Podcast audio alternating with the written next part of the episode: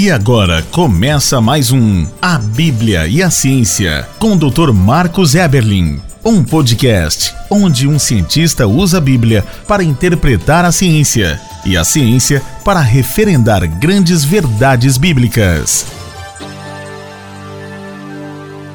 Olá, pessoal. Bem-vindos a mais um podcast A Bíblia e a Ciência. Esse podcast que ousa anunciar a autoridade absoluta da palavra de Deus.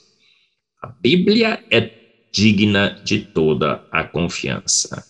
É um relato preciso, exato, de toda a criação. A Bíblia nos diz claramente como fomos feitos, como fomos feitos, do que fomos feitos, quanto tempo demorou para sermos criados.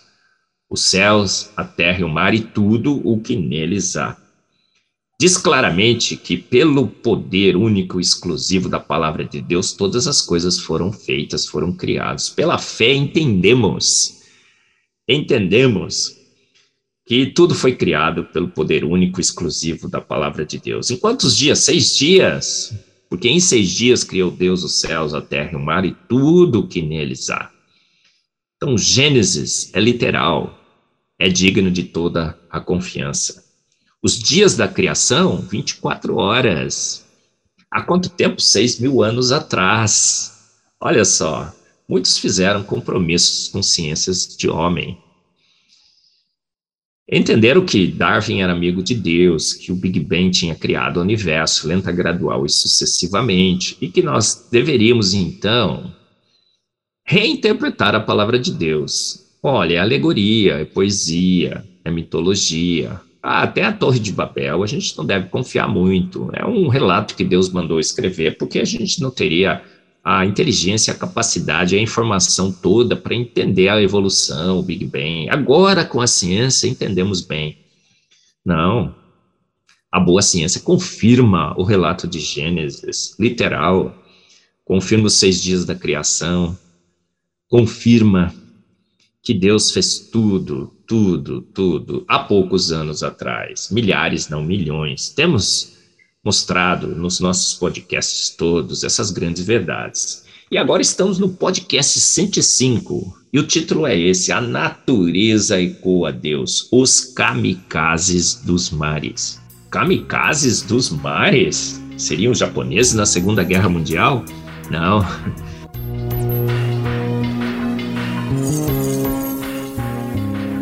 Falarei sobre esses kamikazes, você ficará maravilhado, espero, como eu fiquei quando descobri a existência desses seres malucos que habitam os nossos mares. O versículo desse podcast, que usamos como base nesse podcast, se encontra em Jó de 12, Jó 12, 7 a 9. Esse versículo é sensacional, talvez um dos mais magníficos da palavra de Deus, porque nos coloca é, frente aos animais, animais irracionais. A Bíblia diz: disse o nécio no seu coração, não a Deus. Nécio, é, podemos ter várias interpretações para essa palavra, mas vamos dizer assim: disse a pessoa com pouca inteligência, com pouca sabedoria, não há Deus. E esse versículo de Jó, na realidade 3, de Jó de 12, de 7 a 9, nos confronta com essa realidade. Olha só. O que diz lá? Pergunte, então, porém, pergunte, porém, aos animais, e eles o ensinarão, ou às aves dos céus, e elas lhe contarão Fale com a terra e ela o instruirá. Deixe que os peixes do mar o informem. Quem de todos eles? Quem dos pássaros, das aves dos céus? Quem que entende bem como a terra foi formada? Quem dos peixes ignora que a mão do Senhor fez tudo isso, fez os céus, a terra e o mar, fez os peixes, as aves e a terra, o universo, as estrelas, as galáxias. Jó está nos alertando aqui que, se você tem dúvida, pergunte para a criação, pergunte para a natureza que Deus criou. que ela revelará. E nós temos, pela ciência, investigado as aves, os peixes, a terra, e percebido neles todos grandes evidências de que foi a mão de Deus que fez tudo pelo poder único e exclusivo da sua palavra. Fez tudo pronto. Não daria para lenta, gradual e sucessivamente todas essas maravilhas irem surgindo no planeta. Deus fez pronto pelo poder único e exclusivo das suas, da sua palavra. E nesse podcast 65, então falaremos sobre os kamikazes dos mares. Você sabe que nos mares temos vários e vários tipos de peixes, de seres marinhos.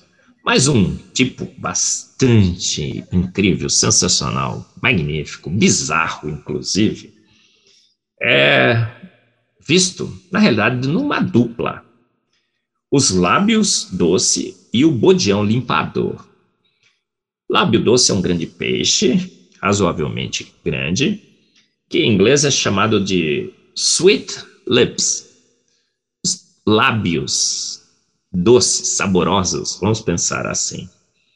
Mas esses peixes, os lábios doces, eles têm dentes. E esses dentes precisam ser escovados. Você sabe que dente precisa ser escovado. Agora, escovar dente no meio do, de água, no mar, deveria ser uma tarefa bastante complicada. E, de fato, é. Por exemplo, os cães, eles roem os ossos. Está sempre roendo o osso. Por quê? Para limpar os seus dentes. E os outros animais, fora da água, têm outras estratégias. Mas dentro da água, como é que poderia escovar os seus dentes? Os lábios doces, então teria um grande problema. Se não escovassem os seus dentes, dentes que não são escovados, teriam todos os problemas né, de cáries, né, de placas e tudo mais, e estariam fadados à extinção. O que, que acontece? Existe um outro peixe que habita os corais dos mares, chamado de bodião limpador. É um pequeno peixe. Sabe o que, que acontece? Os é, lábios doces se aproximam desses corais e eles simplesmente abrem a sua boca.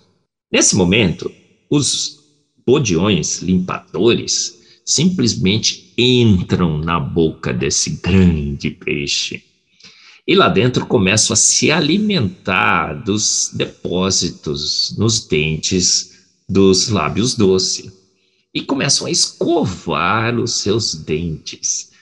Pensa nessa situação insana.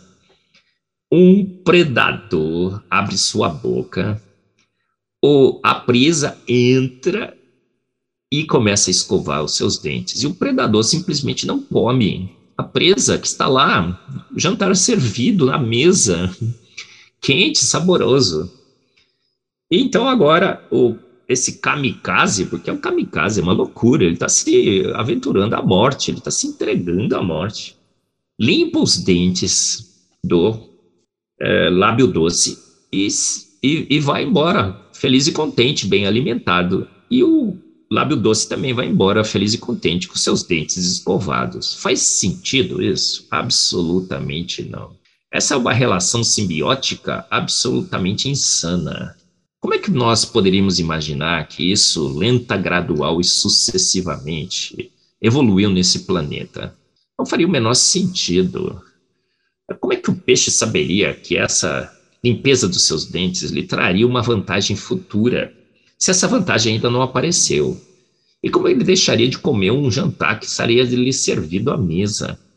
Como que aquele insano kamikaze entraria na boca do seu predador é, sem saber que ele seria comido por aquele predador? Que lá teria um jantar para ele servido também. Então, depois que essa simbiose está estabelecida, a gente entende, mas como ela pôde se estabelecer é impossível. Só um ser de extrema inteligência capacitou o lábio doce para que entendesse a vantagem futura. Olha, não come esse peixe porque ele vai limpar teu dente. E só um ser de extrema inteligência poderia ter capacitado esse kamikaze dos mares, o bodião limpador, falar: pode ir, fica de boa, tranquilo. Ali tem uma refeição, ele não vai te comer. É impossível imaginarmos qualquer processo é, gradual dessa, dessa simbiose, dessa ajuda, ajuda mútua ter se estabelecido. Davi não explica, não explica absolutamente essa simbiose. Então, Jó 12, 7 a 9, mais uma vez confirmado. Deixe que os peixes do mar o informem que um grande Deus fez todas as coisas pelo poder único e exclusivo da Sua palavra.